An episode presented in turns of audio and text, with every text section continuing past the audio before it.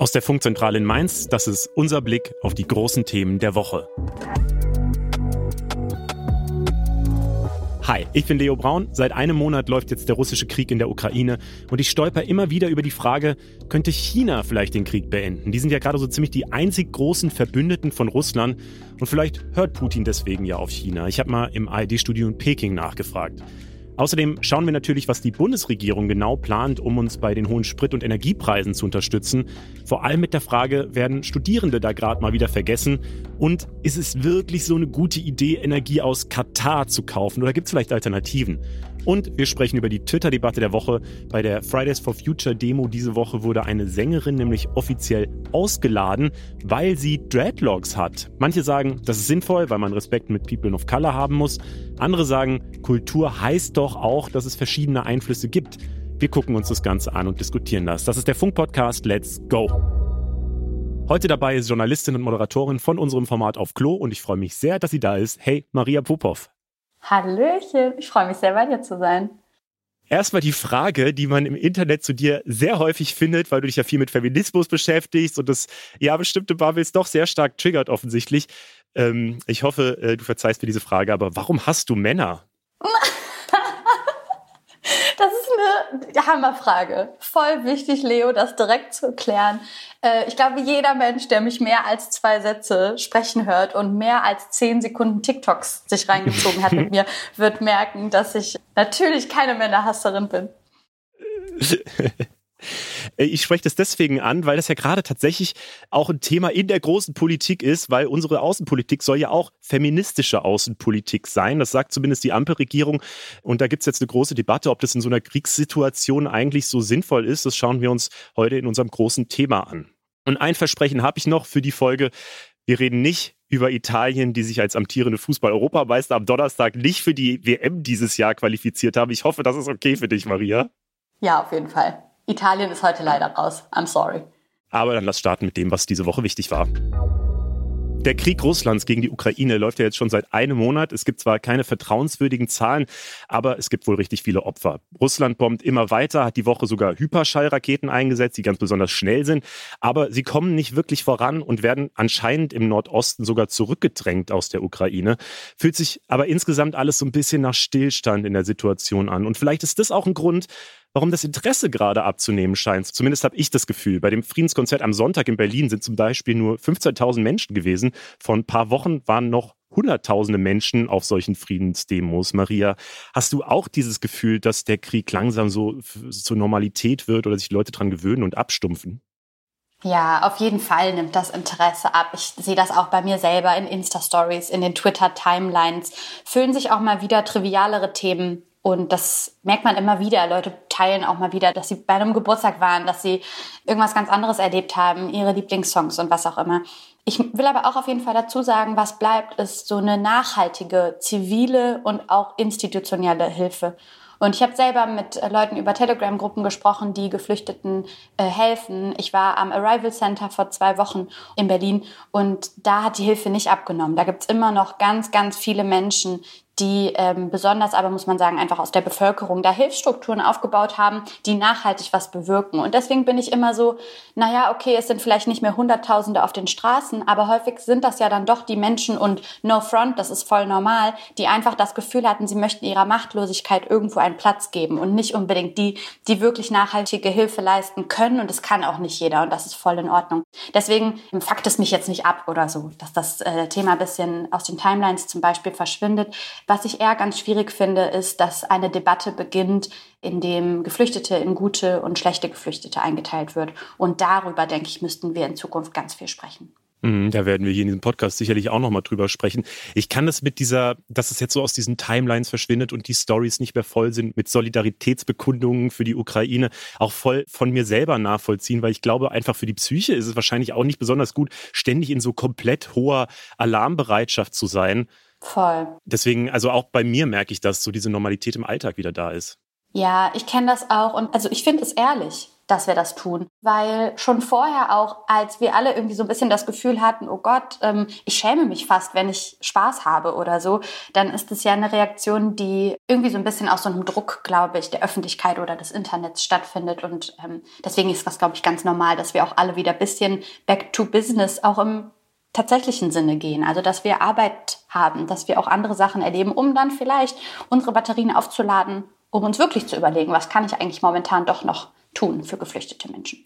Ich möchte deswegen aber auch nochmal festhalten, wie krass die Situation gerade ist, auch wenn es natürlich schwierig ist, äh, das immer zu lesen und da an gesicherte Informationen zu kommen. Aber in der Stadt Mariupol, da ist die Lage wirklich absolut katastrophal. Es gibt wohl keinen Strom mehr und die Wasserleitungen sind kaputt. Die Leute hungern in der Stadt. Ich habe Berichte von Leuten gehört, die aus Heizungsrohren trinken, weil es sonst nichts gibt. Also das finde ich so heftig.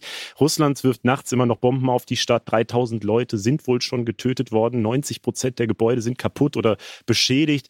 Laut Zelensky, also laut der ukrainischen Seite, sind noch Hunderttausende Menschen in der Stadt und können nicht fliehen, weil auch die Fluchtkorridore, die Russland ja eigentlich zugesichert hatte, nicht wirklich eingehalten werden. Also das ist wirklich alles richtig schwer zu ertragen.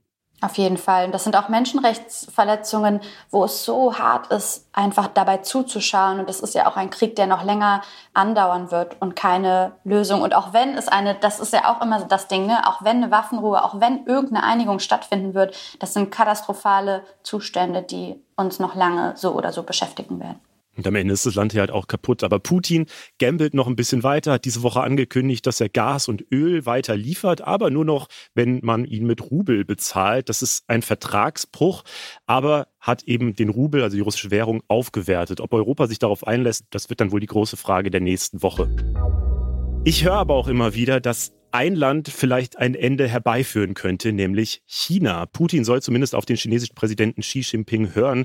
Deswegen war zum Beispiel der US-Präsident Biden in China und auch Scholz und Macron haben aus Europa mit ihm telefoniert. Bisher steht China öffentlich noch an der Seite Russlands, aber die Frage ist, könnte es sein, dass sich das vielleicht ändert. Was ein Glück gehört Funk zu ARD und ZDF, sodass ich einfach beim ARD-Auslandsstudio in Peking mal nachfragen konnte. Daniel Satra aus dem Studio Peking hat mit mir gesprochen und der sagt, dass Russland und China schon eine starke Allianz haben, aber zumindest findet China den Krieg auch nicht gut. Auch die chinesische Regierung, auch die Pekinger Führung glauben viele, mag diesen Krieg nicht. Das kommt Xi Jinping und dem Führungszirkel nicht zu Pass. Warum? Weil alles, was der Weltwirtschaft schadet, schadet auch in einem zweiten Schritt Chinas Wirtschaft. China ist in einer globalen Ökonomie quasi fest verwurzelt und verankert. Die größten Handelspartner sind die USA, sind die EU. Und wenn das runtergeht, wenn quasi da das Wirtschaftswachstum leidet, dann ist immer in einem zweiten Schritt auch China betroffen. China hat viel jetzt mit Exporten äh, sich aus der Pandemiekrise wirtschaftlich rausgestrampelt. Wenn in der Welt nicht mehr chinesische Produkte gekauft werden, dann wird es auch hier für die Unternehmen in China schwierig. Und wenn es für die Unternehmen in China schwierig wird und die Löhne runtergehen, die Leute unzufrieden sind, dann wird es auch für die chinesische Führung in Peking schwierig. Das heißt, die müssen hier auch immer darauf achten, dass der Wirtschaft in China gut geht, damit das Land, und das ist so das ewige Mantra hier, stabil bleibt und ein Wohlstand für jeden, zumindest auf niedrigem Niveau, garantieren kann. Wenn das anfängt zu wackeln, dann ist es richtig schlecht für China. Und das ist auch der Punkt, wo ich glaube, dass die chinesische Führung, dass Xi Jinping anfangen wird, ernsthaft darüber nachzudenken, auf diesen Ukraine-Krieg einzuwirken, auf Russland, auf diesen strategischen Partner Putin einzuwirken, wenn die Kosten für China zu hoch werden. Derzeit haben sie noch keine Kosten. Also profitieren sie quasi von der Situation, dass Putin den USA und der NATO das Leben schwer macht, also den Rivalen, die man selber auch hat. Und das kann man sich erstmal entspannt von der Seitenlinie angucken. Und damit ist diese Option wohl auch nicht wirklich groß und man muss schon froh sein, dass China Russland nicht wirklich unterstützt. Problem ist natürlich auch, dass China ja selbst mit Taiwan so ein ähnliches Ding am Laufen hat. China sagt, Taiwan, also eine Insel im Meer vor China, ist historisch Teil von China und muss deswegen wieder in das Land integriert werden. Deswegen haben die Leute in Taiwan Angst, dass es so nach dem Motto laufen könnte, Ukraine first, Taiwan second. Also wenn das mit der Ukraine für Russland gut laufen würde, dann macht China einfach mit Taiwan weiter, was dann aber nochmal ganz anders kritisch wird. Aber zumindest ist es für China wohl eher eine langfristige Perspektive und steht nicht unmittelbar bevor. Und das aber nur mein kleiner Exkurs. Lass mal wieder auf die Themen in Deutschland kommen. Die Bundesregierung schenkt uns allen Geld, zumindest fast allen. Am Donnerstag wurde beschlossen, 300 Euro gibt es für alle, die arbeitstätig sind, zusätzlich 100 Euro aufs Kindergeld und alle, die Sozialleistungen kriegen, kriegen noch mal mehr als eh schon geplant war, nämlich dann zusammen 200 Euro. Außerdem sollen Bus und Bahn billiger werden. Für drei Monate kosten Monatstickets dann nur noch 9 Euro pro Monat, was ja richtig billig ist. Und tanken wird auch billiger. Die Steuer soll nämlich so gesenkt werden, dass Benzin um 30 Cent billiger wird und Diesel um 14 Cent pro Liter. Ist also ein bisschen was Soziales dabei, ein bisschen Klima und auch ein bisschen Steuersenkungen. Würdest du sagen, ist ein guter Kompromiss, den die Regierung da gefunden hat? Ja, definitiv. Und wie krass einfach, dass das jetzt so schnell ging. Also ich glaube, viele waren einfach positiv überrascht, dass sich tatsächlich was bewegt. Ähm, da die Energiepauschale für einkommenspflichtige Erwerbstätige gilt, sind natürlich nicht alle damit inbegriffen. Ne? Und da würde ich sagen, auf jeden Fall pro, aber lass uns nicht die RentnerInnen vergessen, lass uns nicht Minijobber vergessen. Was machen wir denn dann mit denen noch? Ich glaube, das sind dann noch so Fragen, die man als nächstes klären muss. Mein Herz schlägt auch immer für die Politik, die besonders für Benachteiligte und Geringverdiener in unserer Gesellschaft auch gemacht wird. Und in dem Fall der Energiepauschale, ja, ist das ja zum Beispiel was, was auch versteuert werden muss. Und dann profitieren auf jeden Fall Geringverdiener noch eher als die, die sowieso schon ein bisschen besser dran sind mit dem Taschengeld. Hm, es gab noch ein bisschen Verwirrung, das habe ich bei uns in den Kommentaren gesehen auf Instagram, als wir das auch gepostet haben am Donnerstag, nämlich zu Azubis und Studierenden. Und da hat aber Kevin Kühnert auf Twitter gesagt, das geht ja um Einkommenspflichtige, die diese 300 Euro kriegen, die dann versteuert werden müssen. Das bedeutet aber nicht unbedingt, dass man Einkommenssteuer auch wirklich zahlt. Also wenn man zum Beispiel Azubi ist, dann ist man auch einkommenssteuerpflichtig und hat deswegen auch Anspruch auf dieses Geld. Das ist vielleicht einmal wichtig. Aber klar, Minijobber und Studis ohne Job fallen auf jeden Fall raus. Aber richtig cool ist ja eigentlich diese Idee mit dem 9-Euro-Ticket, oder? Also das ist ja wirklich billig. Die kosten ja sonst irgendwie 100 Euro oder so, wenn man sich eins normal Voll. kauft. Ja, also ich muss gestehen, ich habe mich so richtig gefreut und werde sehr davon profitieren und viele meiner Friends hier in Berlin auf jeden Fall auch. Äh, da waren wir, glaube ich, alle ein bisschen überrascht, oder? Versus dann die Senkung der Kraftsteuer. Das ist, glaube ich, doch etwas, was dann nochmal äh, doll diskutiert wird. Ähm, ja, Senkung der Kraftsteuer für SUV-Fahrer, weiß ich nicht so ganz, ob wir das brauchen. Ich glaube, da spürt man so ein bisschen die Handschrift der FDP in diesem Gesetz drin. Könnte ja, vielleicht klar. sein. Ich frage mich auch, wann das ganze Ding kommen soll, weil du sagst jetzt natürlich, ja, es ging relativ schnell, das zu entscheiden und das stimmt natürlich. Aber ich habe schon gehört, dass es wahrscheinlich auch noch einfach ein paar Wochen dauert, bis es dann überhaupt diese ganzen Maßnahmen gibt. Und jetzt ist ja vielleicht für viele auch diese Situation gerade einfach kritisch. Ja, definitiv. Und besonders da, und da habt ihr, glaube ich, letzte Woche auch schon mit Vika drüber gesprochen, ne? Äh, was machen wir denn mit den Leuten, die einfach auf dem Dorf, auf dem Land angewiesen sind, darauf, mit dem Auto irgendwo hinzukommen und die strugglen halt vielleicht jetzt einfach schon. Langfristig will Deutschland vom russischen Gas und Öl loskommen. Die Bundesregierung sagt aber, das geht nicht so schnell. 65 Prozent des deutschen Erdgases kommt nämlich aus Russland und da muss man natürlich auch erstmal Ersatz für finden. Und einer der Ideen, wo dieser Ersatz herkommen soll, war Anfang der Woche ein größerer Aufreger, nämlich Katar soll uns Erdgas liefern. Ich habe gesehen, du hast einen Tweet von Aurel Merz auch geteilt in deiner Story. Der schreibt, bin erleichtert, dass Habeck gute Gespräche mit den Kataris bezüglich Gaslieferungen hatte. Mir fällt einfach ein Stein vom Herzen, dass ich mit meinem Gasverbrauch statt Krieg jetzt moderne Sklaverei finanziere. Also du siehst das eher kritisch, äh, lese ich daraus. Ja, auf jeden Fall ist das ein, ein, kleiner Aufreger wert oder so eine kleine Hoffnungslosigkeit. Das ist einfach das Geschäft mit Autokraten, von denen wir aber natürlich abhängig sind, weil was ganz klar ist, der Ersatz muss ja her und es muss eine Lösung gefunden werden. Aber jo, mein Herz blutet bisschen, wenn wir damit natürlich Geschäfte machen mit anderen Seiten der Welt, die ArbeiterInnen versklaven, die Frauen einsperren, wenn sie eine Vergewaltigung anzeigen. Und das sind dann so Menschenrechtsfragen, die uns natürlich, die mich auf jeden Fall beschäftigen. Aber ich könnte mir nicht anmaßen zu sagen, es gäbe eine bessere Lösung. Ich habe deswegen auch nochmal bei meinem persönlichen Haus- und Hofwirtschaftsexperten hier aus dem Podcast nachgefragt, ob es da vielleicht nicht doch irgendwie eine bessere Lösung gibt, die er vielleicht sehen kann. Das ist Moritz Zimmermann von unserem Finanzformat Your Money. Ich verstehe diesen ersten Impuls, da so einen Aufschrei zu machen, aber wir müssen uns an der Stelle auch mal ehrlich machen, weil mit welchem Grund haben wir Russland jahrelang als ja okayen Partner angesehen, wenn es jetzt offensichtlich ist, dass es das nicht ist und dann auch nicht war, muss man ja auch mal fairerweise sagen. Ne? Also es gab ja Zeichen, dass Putin äh, in diese Richtung denkt und die hat man aber ja eher ausgeblendet und gesagt, nee, nee, Putin ist aber für uns oder Russland ist für uns ein seriöser Partner. Bei Katar ist es, es steht außer Frage, dass Menschenrechtsverletzungen da sind und es steht außer Frage, dass wir darauf hinweisen müssen.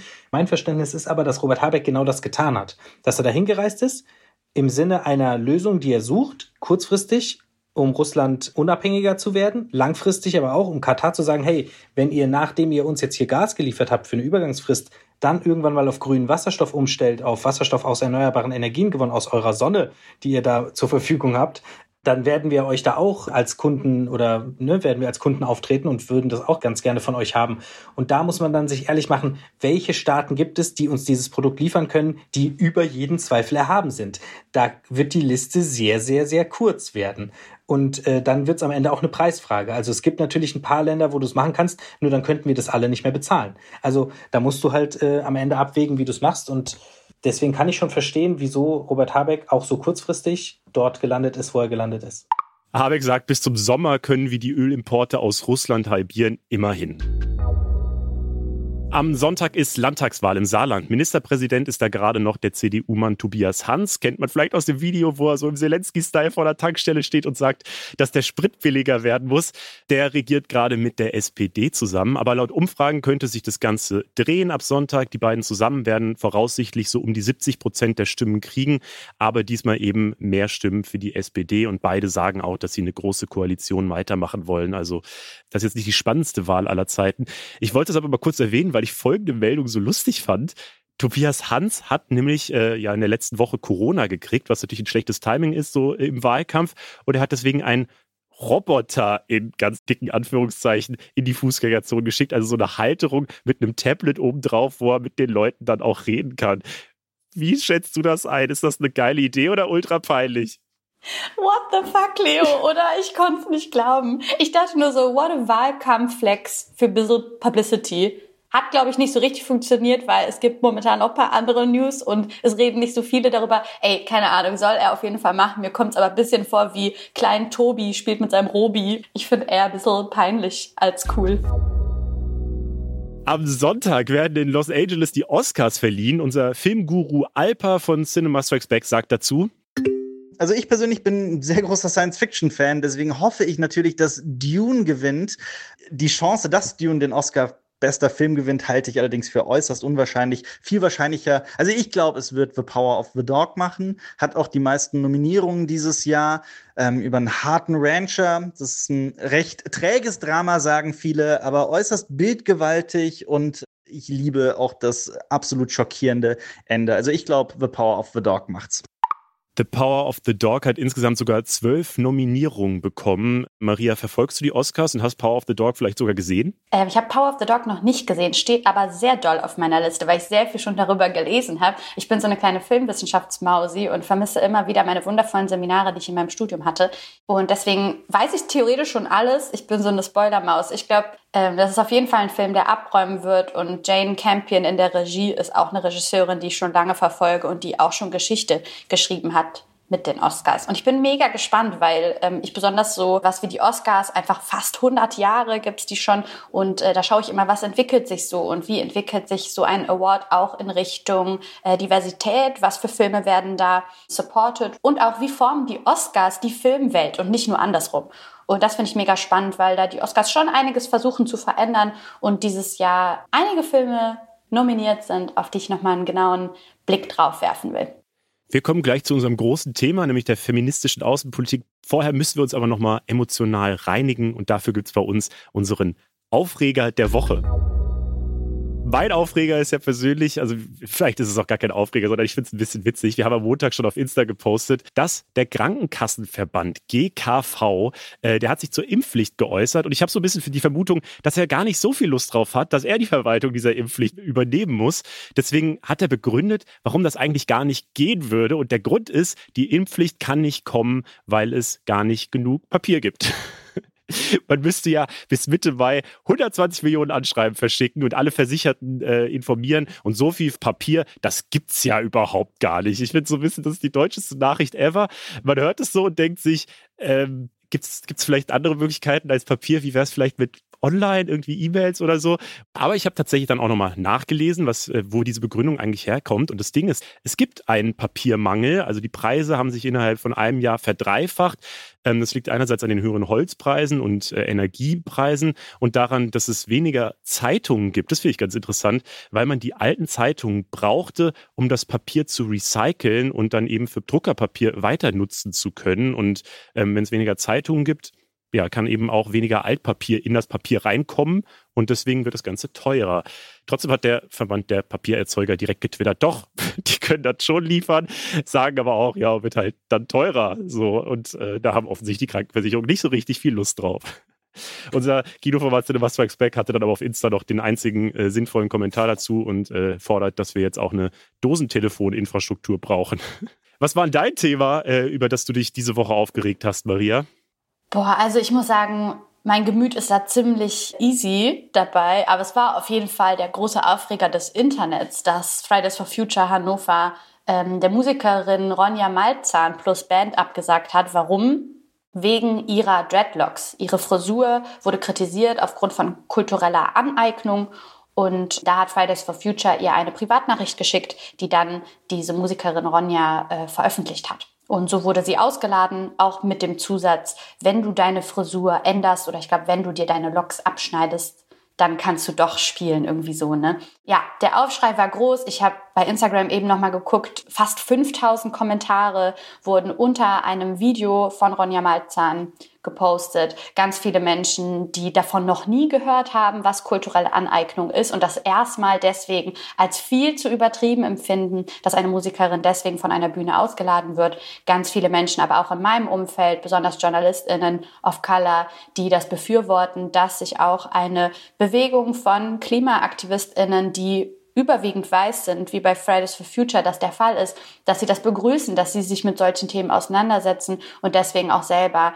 ähm, Menschen darauf hinweisen, dass sie sich ja mal mit dem Thema beschäftigen können und das ja auch in einer total netten Art und Weise. Also ich habe den großen Aufschrei nicht so ganz verstanden, aber vielleicht, äh, weil mir das Thema bewusst ist und deswegen begrüße ich eigentlich jede Debatte und jede Diskussion darum, weil ich glaube, das ist was, wo man nicht so voll easy sagen kann, äh, das ist jetzt die richtige Seite oder so, sondern ein Diskurs, der mega wichtig ist zu führen und dabei natürlich auch äh, bitte ähm, schwarze Menschen zuhören soll, was deren Bedürfnisse sind und warum auch und so. Ja, da haben wir bei Funk auf jeden Fall auch schon einige Erfahrungen, dass wenn dieses Thema, wenn man das Thema anspricht in einem Video, dann äh, wird da auf jeden Fall ein großer Shitstorm kommen, weil ganz viele Leute gar kein äh, Verständnis dafür haben, dass man zum Beispiel kulturelle Elemente aus anderen Kulturen nicht einfach übernehmen darf, weil das ja Respekt ausdrücken soll, sagen sie dann immer, oder weil das halt zur Kultur dazugehört, dass man sie durchmischt am Ende. Und ich bin mir da ehrlicherweise auch immer nicht so ganz sicher. Also ich bin, ich sehe das genauso wie du, dass man den Leuten natürlich zuhören muss, die da betroffen sind von und dass die am Ende entscheiden dürfen, ob man ihre Elemente übernehmen kann, weil die ja natürlich auch eine große Geschichte haben und so weiter. Aber ich kann irgendwie auch verstehen, dass man sagt, naja, wir können jetzt nicht immer die Grenzen zwischen verschiedenen Menschen hochziehen, sodass man dann also nur noch das machen darf, was so ursprünglich deutsch war, dürfte ich dann nur noch machen oder so. Also da will ich auch immer so, ist das wirklich am Ende die Lösung? Ich, also ich bin da immer so voll unsicher. Ja, vor allen Dingen, glaube ich, ist es voll wichtig anzuerkennen, dass es da gar nicht um Verbote gehen soll, sondern in den meisten Fällen, und ey, ich fühle euch alle, Debatten im Internet sind manchmal sowas von witzig und krass und da lernt irgendwie niemand draus. Das ist aber, glaube ich, alle nicht, was wir wollen, sondern was wir wollen, sind ja irgendwie respektvolle Diskussionen zu Themen, wo wir alle von lernen können. Und ich persönlich auf jeden Fall hatte das Gefühl, als ich das erste Mal über kulturelle Aneignung gelernt habe, habe ich erst verstanden, warum, wenn man sich damit beschäftigt, dann willst du gar nicht unbedingt dich mit einer Frisur schmücken, wo so viel geschichtliches Leid und so viel schwerwiegende Historie zusammenhängt, die man gar nicht so richtig fühlen kann. Und ähm, ja, was mein Aufreger zu dem Thema dann eher der Woche war, war, sorry, lieber NDR, euer Kommentator Ocke Bandixen, der so richtig in der Manier von die letzte Instanz, und ich dachte, wir hätten alle daraus gelernt, ähm, so einen Kommentar dazu abgesetzt hat, warum er das jetzt so richtig Quatsch findet, äh, über Frisuren zu reden, in einer Form, wo er sich selber nicht damit auseinandergesetzt hat. Soll er unwissend bleiben, vollkommen in Ordnung. Aber warum genau setzt man ihn dann für einen Kommentar dahin? Habe ich nicht so ganz gecheckt. Wie gesagt, ich bin mir da so voll unsicher, aber siehst du das denn zumindest so ähnlich, dass zumindest die Kommunikation da richtig mies war, jemanden auszuladen und so, weil das ja sofort dieses Narrativ von, äh, die wollen uns alles verbieten und nichts darf man mehr und dann wird hier gecancelt und so weiter. Also da wurden ja alle Triggerbegriffe dann einmal kurz untergebracht in dieser Meldung. Ähm, und ich denke mir halt auch so, yo, wir müssen darüber reden. Und natürlich ist es wichtig, dass man, dass man da vielleicht auch Konsequenzen für sich selber zieht. Aber ähm, ja, wenn, wenn das halt, halt so eine Verbotsdiskussion am Ende schon ja ausgeartet ist, weil ihr verboten wurde, da eben aufzutreten, ja, dann macht es sich die, auch die Leute, die eben für diese Voku-Position stehen, ja, also meiner Meinung nach schon auch wirklich schwer einfach. Ja, gerade weil wir da weit weg sind von irgendwie Diskussionen, von denen alle irgendwie lernen können. Und ich denke schon, und das, ähm, glaube ich, hat Fridays for Future Hannover selber auch eingestanden, dass sie sich hätten vorher einfach damit auseinandersetzen sollen, wen sie denn gerne auf der Bühne haben und wen denn nicht. Und dann finde ich auch eher, weil ich fand die Nachricht wirklich sehr nett und ich fand es nicht irgendwie zu heftig oder so, aber was ich dann eher schwierig finde, ist halt so ein Satz von wegen schneid deine Haare ab und dann kannst du spielen, weil dann ist uns eigentlich egal, mit welcher Kultur du dich irgendwie beschäftigt hast, weil wir wollen bitte einfach keinen Shitstorm. und ich finde halt diese Angst vor Shitstorms ist mittlerweile so heftig, dass Leute sich kaum mehr richtig trauen, irgendwas zu sagen oder Leute einzuladen so und weil sie irgendwie Schiss haben, danach dazu zu stehen, dass die unwissend sind. Hä? Wir alle waren mal unwissend. Wir müssen doch nicht so tun, als wären wir alle mit irgendwie Rassismusexpertise aufgewachsen, auf die Welt gekommen, so hello, I'm a woke baby. Nein, so läuft es nicht nicht. Ähm, ja, und deswegen, also ich, ich sehe es auf jeden Fall so, dass wir an einem Punkt sind, wo viele Leute sich irgendwie nicht mal so richtig trauen, zu irgendwas zuzugeben, dass sie wenig Ahnung haben oder eher sagen, boah, wir haben halt voll Angst vor einem Shitstorm und deswegen laden wir jemanden aus, statt irgendwie zu sagen, ey, hast du Bock, dich damit auseinanderzusetzen oder wäre es okay, wenn wir dazu auch eine Rede auf die Bühne bringen oder was auch immer. Ähm, ja am Ende ist Respekt wahrscheinlich auch einfach immer oder das generelle Zusammenleben ist immer ein gesellschaftlicher Prozess, der sich immer auch verändert, glaube ich. Und das führt uns direkt zum großen Thema der Woche. Feministische Außenpolitik. Die Ampelregierung hat ja gesagt, dass sie feministische Außenpolitik betreiben will. Das Wort hatten viele davor noch nie gehört und am Mittwoch gab es dazu dann auch erstmal einen Streit im Bundestag. Haben wir auch auf Instagram geteilt. CDU-Chef Friedrich Merz hat das hier zum Beispiel gesagt, als es um die 100 Milliarden Euro für die Bundeswehr ging. Die Ausgaben müssen, so wie Sie es hier gesagt haben, Investitionen in die Bundeswehr sein und für nichts anderes, nur für die Bundeswehr. Sie können von mir aus, Sie können von mir aus feministische Außenpolitik machen, feministische Entwicklungshilfepolitik, das können Sie alles machen, aber nicht mit diesem Etat für die Bundeswehr. Und unsere Außenministerin Annalena Baerbock von den Grünen hat dann das hier geantwortet. Die Bundeswehr hier hinzustellen und dann im gleichen Satz zu sagen, okay, Bundeswehr und nicht mehr diese feministische Außenpolitik.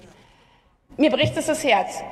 Ja, und wissen Sie warum? Weil ich bei den Müttern von Skrebenitzer war, vor einer Woche, und die mir beschrieben haben, wie die Spuren dieses Krieges in ihnen drin sind. Und diese Mütter gesagt haben, Frau Baerbock, damals wurde nicht gehandelt, Anfang der 90er Jahre als sie, als ihre Töchter, als ihre Freundinnen vergewaltigt worden sind. Vergewaltigung als Kriegswaffe nicht anerkannt war, nicht vom Internationalen Strafgerichtshof verfolgt wurde. Und deswegen gehört zu einer Sicherheitspolitik des 21. Jahrhunderts auch eine feministische Sichtweise. Das ist kein Gedöns. Das ist kein Gedöns, sondern das ist auf der Höhe dieser Zeit. Bevor wir ins Detail gehen, ich höre schon die Frage, was zur Hölle ist eigentlich feministische Außenpolitik? Machen wir jetzt nur Politik für Frauen oder was? Du hast dich ja mit dem Thema beschäftigt. Kannst du uns vielleicht erstmal erklären, was ist überhaupt feministische Außenpolitik? Ja, voll. Und um direkt so da das Feuer aus der, sagt man das so? Hä? Um da direkt äh, den Stress aus der Debatte zu nehmen, da geht's überhaupt nicht um Annalena gegen Friedrich oder Frauen gegen Männer, sondern feministische Außenpolitik soll, und wir können gleich gerne diskutieren, ob das sinnvoll ist, ob das realistisch ist, und zu all dem Zeug kommen wir gleich noch. Ähm, mhm weil vielleicht denken, merken auch Leute, dass ich da auch eine Haltung habe, die nicht voll erwartbar ist oder so. Ähm, ich möchte es auf jeden Fall euch allen auch erklären und Leo, du kannst ja gleich auch Rückfragen stellen, ob das so ganz Sinn macht oder ob du äh, noch paar kritische Fragen hast, die wir auf jeden Fall besprechen sollten. Also, feministische Außenpolitik soll eine Menschenrechtspolitik in der Sicherheitspolitik sein. Also Fokus auf menschliche Sicherheit, Menschenrechte, Abrüstung und Demilitarisierung. Und das sind gerade die Punkte, wo natürlich großes Streitpotenzial im Bundestag äh, existiert, weil natürlich zum Beispiel bei diesem 100 Milliarden Euro Etat muss man auch auf alle Positionen in dem Bundestag setzen und auch die Union mit zu Rate ziehen, denn dafür muss eine Änderung im Grundgesetz stattfinden und der muss die Union zustimmen. Und da hat man auf jeden Fall gemerkt, da ist Friedrich Merz inklusive Union nicht so ganz am Start, wenn es darum gehen soll, eben diese 100 Milliarden Euro auch für feministische Außenpolitik auszugeben. Da merkt man auf jeden Fall, die Debatte ist jetzt gerade so richtig am Kochen und viele Leute hören vielleicht das erste Mal von dem Begriff, ist aber übrigens nichts Neues, nichts, was sich Annalena Baerbock ausgedacht hat, nichts, was irgendwie so ein neues, wokes Ding jetzt aus dem Internet ist oder so, überhaupt nicht. Den Begriff und auch die Debatte darum gibt es schon seit 1915 und auch andere äh, Staaten wie ähm, Schweden und Mexiko sind auch da schon zu bekannt, dass sie sich bekennen, auch feministische Außenpolitik äh, machen zu wollen. Kurz zu der Problematisierung oder warum ich auf jeden Fall denke, hä? Also ist es irgendwie nur so Kosmetik oder ist das wirklich realistisch, habe ich mich gefragt. Denn die Realität sieht ja gerade ganz und gar nicht so aus. Also deutsche außenpolitische Grundsätze sind zwar nachhaltiger Frieden und so klingt natürlich mega nice, aber wir sind halt der viertgrößte Waffenexporteur in der Welt und Schweden übrigens auch, die das schon jetzt seit 2014 so fahren. Und apropos Demilitarisierung und Abrüstung, ganz aktuell sieht's ja so aus, dass Deutschland zugestimmt hat, dass die Niederlande 400 Panzerfäuste aus deutscher Produktion an die Ukraine liefert.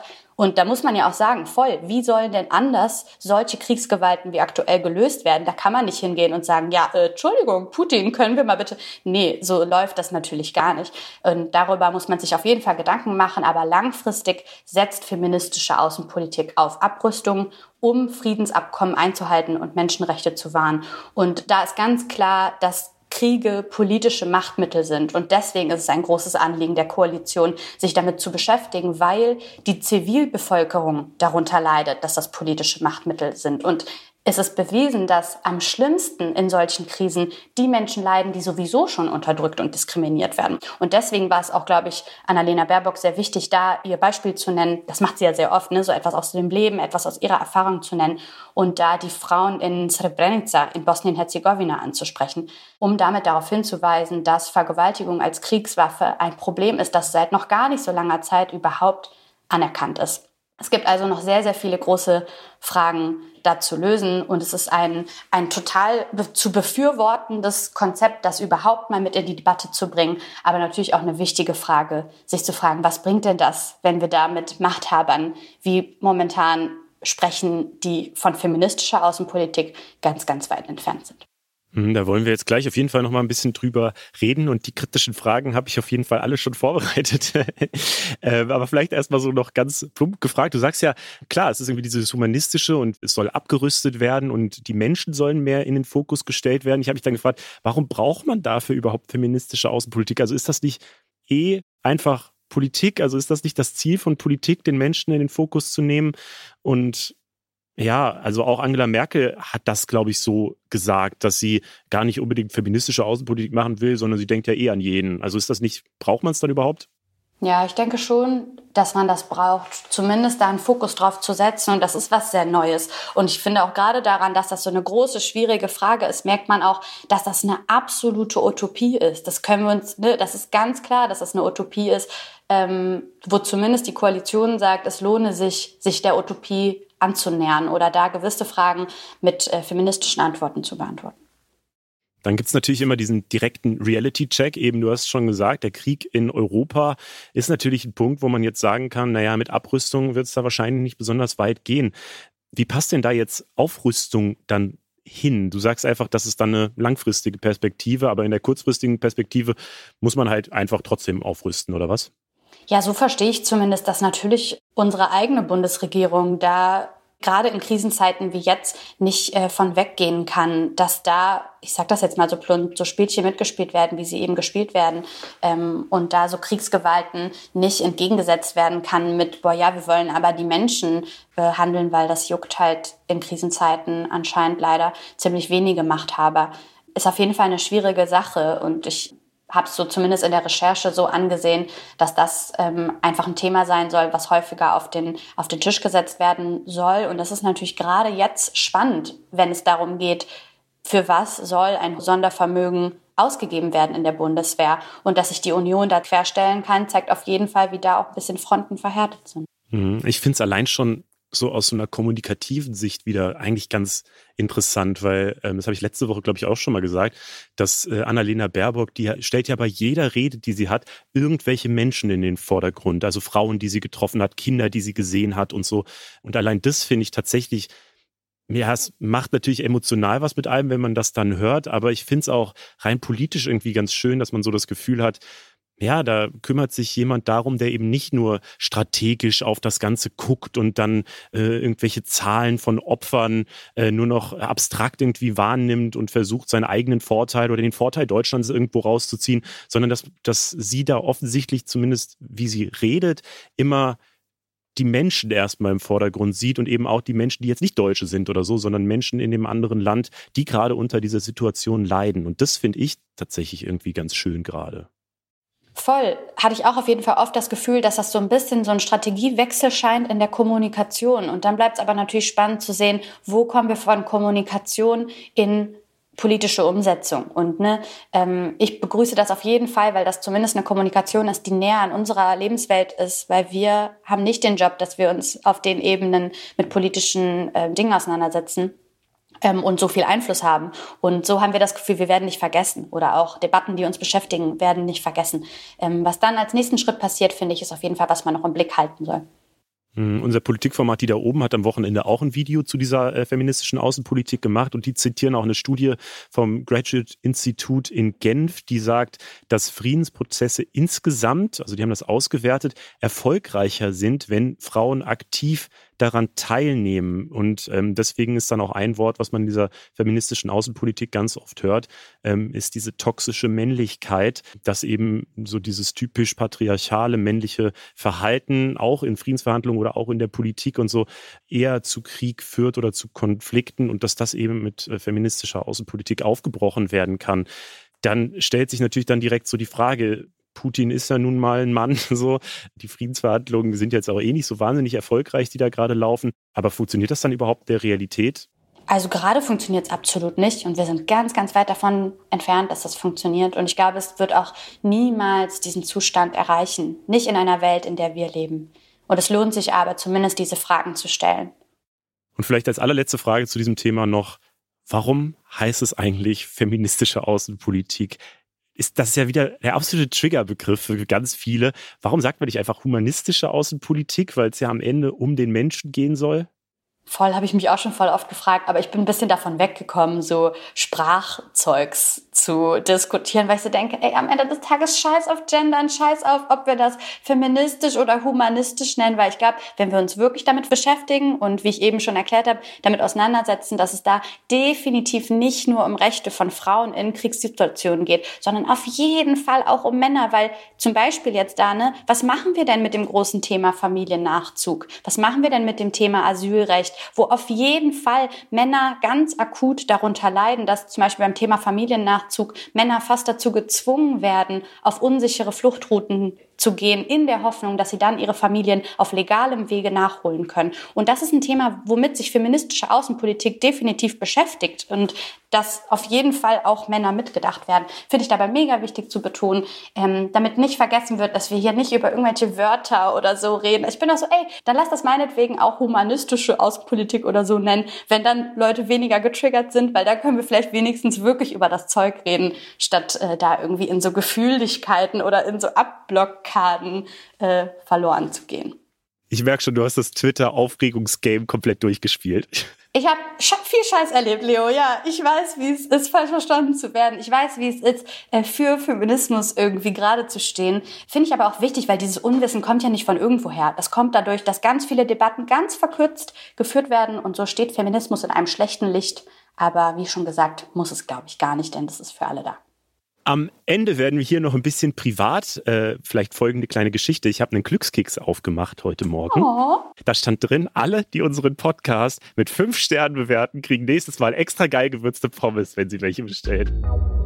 Aber wir wollen insgesamt ein bisschen konstruktiver enden, deswegen fragen wir uns immer, was haben wir diese Woche eigentlich gelernt? Äh, Maria, gibt es irgendwas, was du diese Woche Neues gelernt hast, Persönliches? Ja, ich bin ein Riesenfan von Good News und ziehe mir immer auch Good News rein über unsere Welt und Gesellschaft und liebe es auch Forschung zu begleiten, von der ich gar keine Ahnung habe, ganz ehrlich. Deswegen Achtung, Leo, ich habe die Good News am Start, ich wo bin nicht so nur gespannt.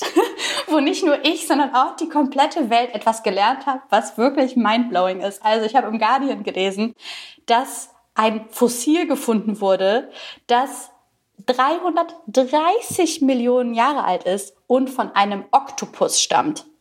So wurde also herausgefunden, dass Oktopusse schon länger als Dinos auf der Welt sind. Und What? Oktopusse sind einer meiner Lieblingstiere und deswegen war ich so, what?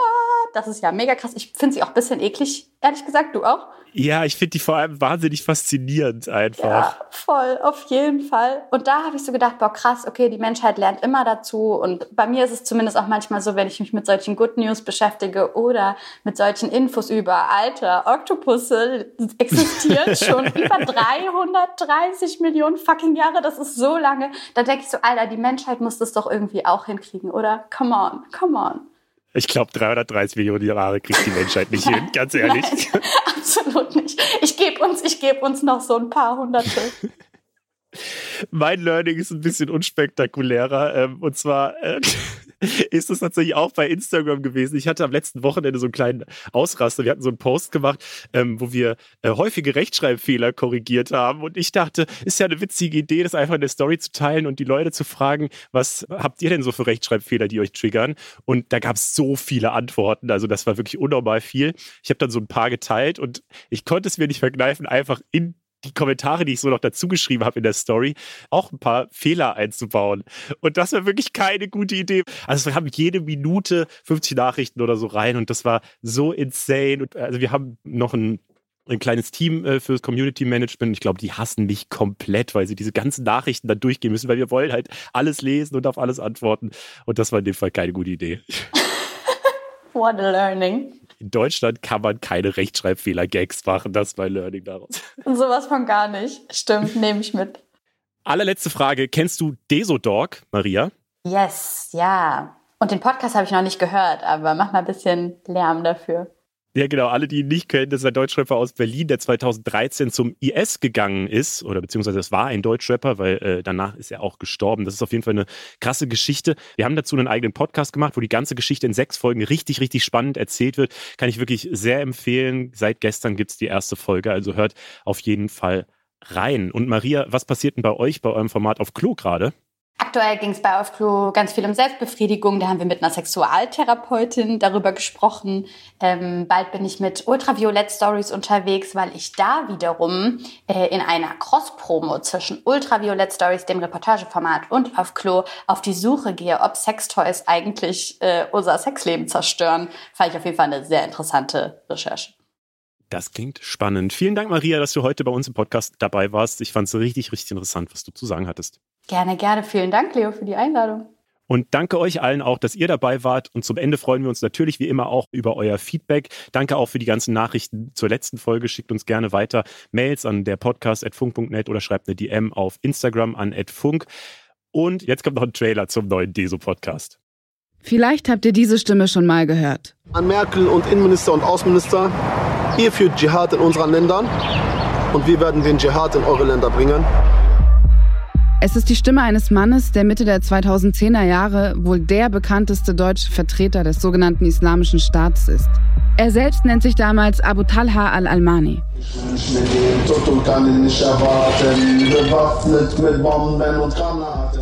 Ich kenne diesen Mann aus einem ganz anderen Kontext. Ich bin in Berlin geboren und aufgewachsen und in Kreuzberg, wo ich zehn Jahre lang gewohnt habe, kannten ihn damals alle. Nur unter einem anderen Namen.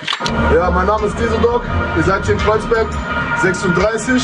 Authentität pur, Realität pur, Gewalt pur, Hass pur, Liebe pur, Rache pur, Staatsfeind Nummer 1. Desodog.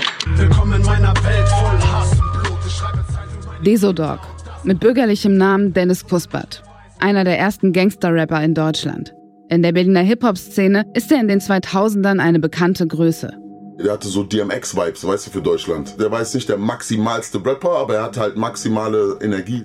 Aber dann, nur wenige Jahre später, Bitte, wenn ihr Musik hört oder Musik macht, versucht ganz schnell da rauszukommen. Wallahi, versucht da rauszukommen. Weil diese Sache ist keine leichte Sache. Es ist haram, 100% haram. Mein Name ist Azadeh Peschman. Ich bin Journalistin. Und in diesem Podcast geht es um Fragen, die mich schon seit Jahren umtreiben. Was ist passiert, dass aus Deso, dem Gangster-Rapper aus meinem Kiez, erst ein radikaler Islamist und später sogar ein international gesuchter Terrorist wurde? Und wieso hat ihn auf diesem Weg eigentlich niemand aufhalten können? Dennis Puspert ist nicht der einzige Deutsche, der sich dem IS angeschlossen hat.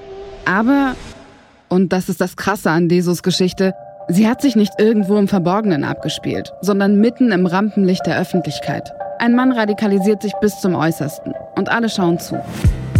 Wie ist das möglich? Auf der Suche nach Erklärungen nehmen wir euch mit zu den Menschen, die Desos Weg in die Radikalität hautnah mitverfolgt haben. Wir sprechen mit WegbegleiterInnen, FreundInnen, JournalistInnen, ExpertInnen und mit seinem eigenen Bruder. Ich zeig dir 100 Menschen, die sagen, er war der liebste Mensch, den ich kannte, er hat sein letztes Geld gegeben habe ich ihn nicht mehr wiedererkannt. Khalas. Was soll ich da noch rechtfertigen? Deso, der Rapper, der zum IS ging. Ein Podcast von Funk. Produziert von ACB Stories und Poseng Productions. Ab dem 24. März in der ARD Audiothek, auf Spotify und überall, wo es Podcasts gibt. Ich bin Leo, Funk ist ein Angebot von ARD und ZDF und unser Infotier diese Woche ist das Wildschwein. Ciao!